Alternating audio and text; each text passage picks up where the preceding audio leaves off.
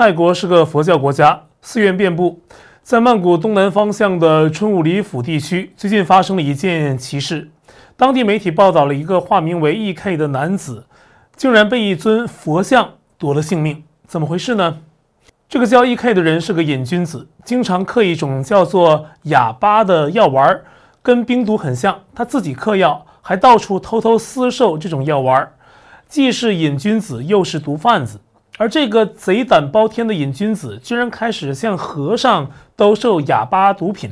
他跟当地一个叫 Best 的和尚联系上啊，首先向他出售这种药丸。两人的互动似乎还很情投意合。E.K 干脆啊就搬进了 Best 所在的寺院居住，以方便贩毒。一直到今年二月二十七号，也就是两天前，E.K 突然出现状况。他像中了邪似的啊，在寺院里横冲直撞，见人就打，见物就砸，把寺院搅得鸡犬不宁。很可能是因为长期服用毒品造成的精神疾病所致。那正在发疯间呢，E.K 闯进了佛寺的主殿，然后立刻把门窗紧锁，谁也不让进。和尚们没办法，就去报了警。啊，警察赶到之后呢，强行打开主殿大门，却发现惊人的一幕：E.K 倒在地上的血泊之中。肚子上啊有一个被扎入胸口的佛像，因为泰国的佛像造像啊头上的发髻很尖，就扎在那个男子的胸口中。警察发现时，E.K 已经撒手人寰。经过调查，警方判断 E.K 是发疯间试图爬上主殿大佛像的高台上，把大佛像推倒，结果呢脚下一滑栽了下去，刚好胸口就砸到了大佛像前面的小佛像的尖尖的发髻上。胸口被洞穿，一命呜呼。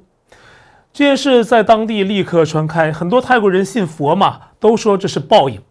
此男子在寺院这样清净肃穆的修行场所贩毒，甚至呢自己毒瘾致疯，要捣毁佛像，招致现世报。而这种善恶报应的观念，其实古今中外都有。中国人啊，直到现在也有很多人相信。啊，在一定程度上是约束着现代人的行为，不敢随便作恶。可是，在无神论政党中共治下的社会，也有很多人对这种观念相当淡薄了，以致能做出不少伤天害理的事。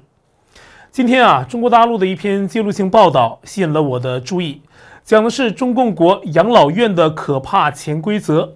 其实呢，就是说老人们在那里如何受到虐待。有的深夜里呢，还会因为被虐待传出惨叫声，还有所谓的“吃绝户”“翻床率”这样可怕的名词，都在描述着养老院内老人们的凄惨遭遇。早在2011年，河南郑州一个叫畅乐园的老年公寓，就是经常有夜半的惨叫，结果呢，遭到附近的市民举报。大家可以想想，这声音都传了多远？一个个底气不足的高龄老人在养老院的喊声，隔着建筑都被市民听到。经过调查，发现的确是这间养老院的所谓护工经常折磨老人，像变态一样。一个典型做法呢，就是大半夜的去折腾老人，叫老人家起床。那老人，你想啊，起床哪是那么容易的，也经不起这么折腾啊。所以呢，会遇到起不来的老人，那怎么办呢？这帮子魔鬼护工啊，就是殴打、拳打脚踢、扇耳光。有的老人呢渴了想喝水，却被个别魔鬼护工直接拿尿袋给老人灌尿，行为令人发指。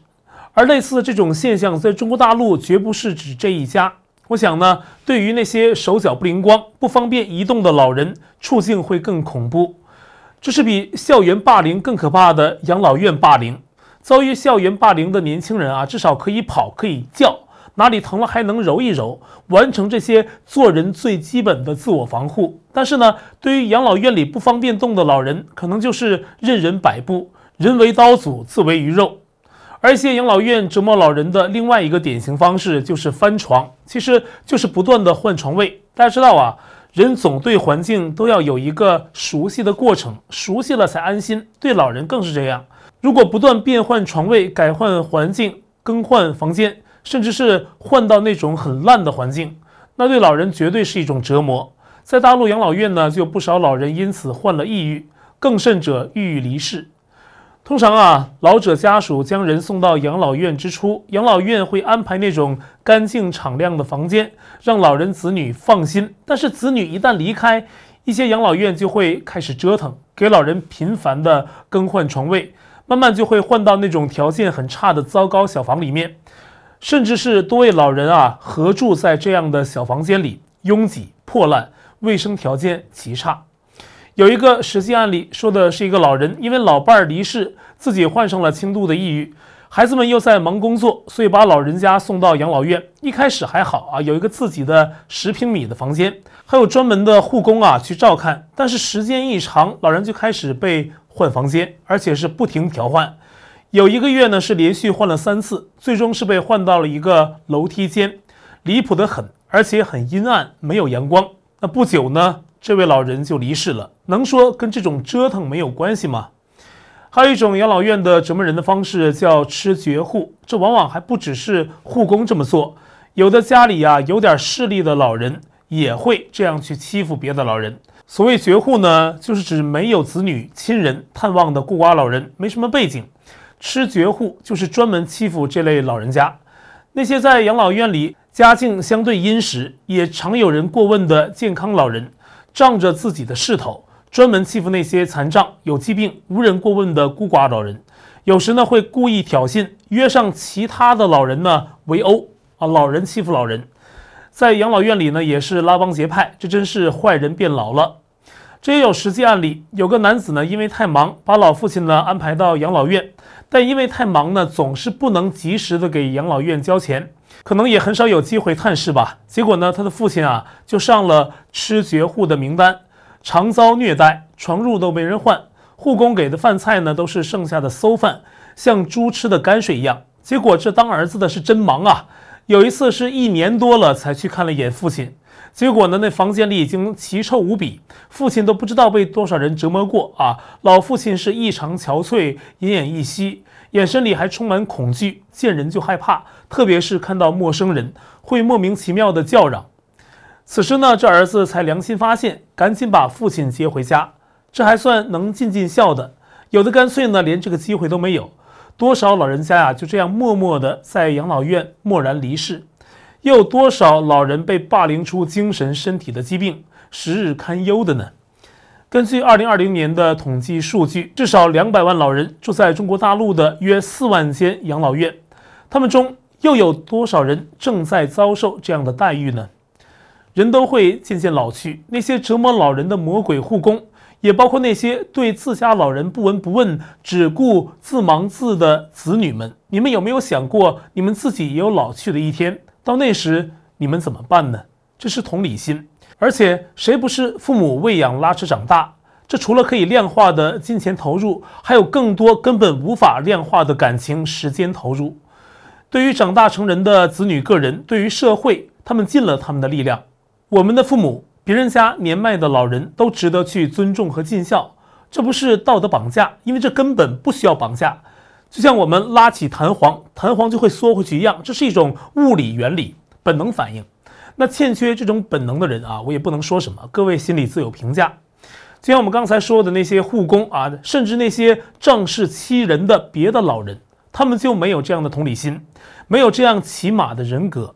我相信啊。这种人啊，连老人都可以狠心虐待，对别人也一定不会心存善意。有他们存在的养老院，根本不是养老院，而是耗老院，把老人当成过期耗材一样，在不断的消耗他们，直到死亡啊！这种地方的存在呢，是整个社会的悲哀。这种违背人伦的事，如果不能纠正，那这个社会也一定是一个无望的社会，无望的治理者。在此前，中国大陆疫情隔离期间，还发生过步履蹒跚、生活难以自理的老人被集体强行投入隔离区，不少老人呆坐在地上，茫然无措。当时呢，有相关的影片被公开，就有不少良心网友批评说：“这折腾也要把人折腾死了，不用说病毒啊。”也有人问各位党官家里有没有老人呢？要不要也尝尝这种滋味呀？现在呢，当局对持续发生的疫情采取了瞒报和回避的方式，继续掩盖。因为此前隔离的手段呢，不仅在防疫上失败，也令经济恶化的状况雪上加霜。现在放开了，也没有反思过去失败政策的教训，没有对造成的人间悲剧的翻案，也没有任何官员因为失败政策负责，反而是开始大量销毁当初的数据。海外大军时报接到了湖南省一位陈先生的举报，说从当地一家医院得知，中共正在要全国的卫生部门销毁一切跟新冠相关的资料，包括抗疫整个过程的信息、注射新冠疫苗的资料，通通都要销毁，一点不留。爆料人呢还刻意强调说，这是千真万确的。中共当局要求所有资料都不能保留，纸质的不能留，电脑里的不能留，什么疫苗记录、核酸检测记录等等都要抹去。他们这是要销毁历史，为今后可能的清算销毁证据。中共给自己的丑事啊都要戴上面具，既在骗别人，也在骗自己，掩耳盗铃。有时呢，我还真想 P 一种效果图。给习近平等等这些中共的党官啊，都披上一副丑陋无比的面具，配得上他们的形骸。我说的是面具啊，但像面膜这种好东西啊，他们是不配的。特别是呢，我现在给大家分享的德国 Dermaroller 玻尿酸补水面膜，含有类水光针高品质玻尿酸，补水能力很强，还能长效保湿，给肌肤极大的舒缓。它含有的五胜肽三千，还有维生素 E 的成分。可以帮助皮肤简单细纹，延缓衰老，而且使用的是蚕丝棉材质，特别的服帖肌肤，容易吸收。大家点击我节目下方的购买链接，结账时啊，再输入优惠码大宇，能享受八五折优惠。而且呢，这款产品是由德国厂家直接发货，有正品保证，在美国、加拿大、台湾还有香港购买，如果满七十美元，还能得到免费邮寄的实惠。春季啊是容易干燥，给您的妻子啊、女朋友、母亲，或者是啊有护肤好习惯的男生自己买这个面膜来保湿护肤是很值得的。春天呢确实是更需要注意护肤的季节。我在美东居住嘛，昨天下了一天的雨，刮了一天的风。人说一层秋雨一层凉，其实呢到冬末的时候应该是改一改了啊，叫一阵风雨一阵春。现在温度在不断攀升，北方的春呢姗姗来迟，可也总要来。对于在北京等地生活的大陆裔人士来说，这种季节对他们来讲呢，可能往往还有另外一层意味，就是呢，他们又该出门旅行了。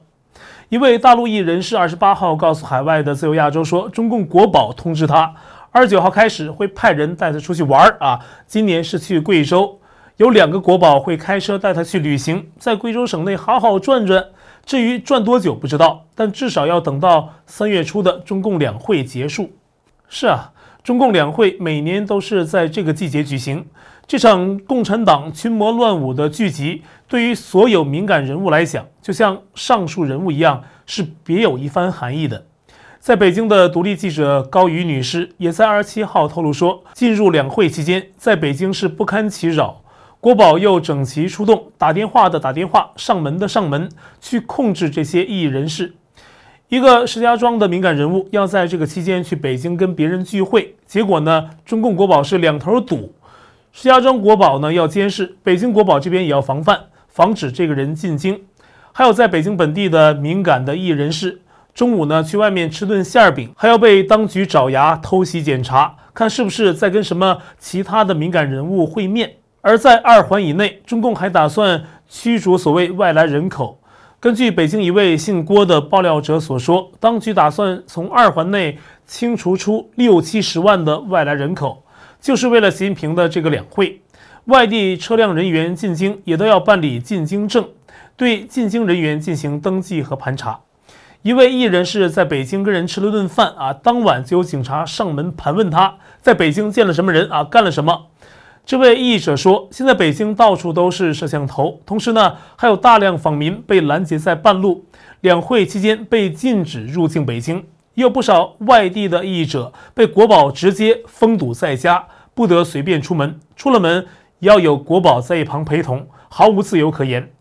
大家把中共这种手段呢叫做敏感人士的被上岗，甚至呢，我都怀疑最近在舆论场中死而复生的秦刚。”都是两会前被上岗，防止有中共的代表在两会期间私下谈论秦刚的生死，因而呢，干脆提前放风引导舆论。秦刚怎么说呢？以前也是个外交部长，现在说没有就没有，公众面前消失，还不如一个普通的田舍翁逍遥自在。这就是中共专制社会的现实，没有法律保障，任何人呢都随时面临风险。前一刻你是党国大员。下一秒就可能生死成谜。好，感谢您收看今天的新闻判惊奇，欢迎您分别关注和订阅我在干净世界还有 YouTube 上的新闻判惊奇频道，也请您啊订阅我的新频道大宇相对论。更多节目信息，您可以查看我们的置顶留言。那我们下期节目再见。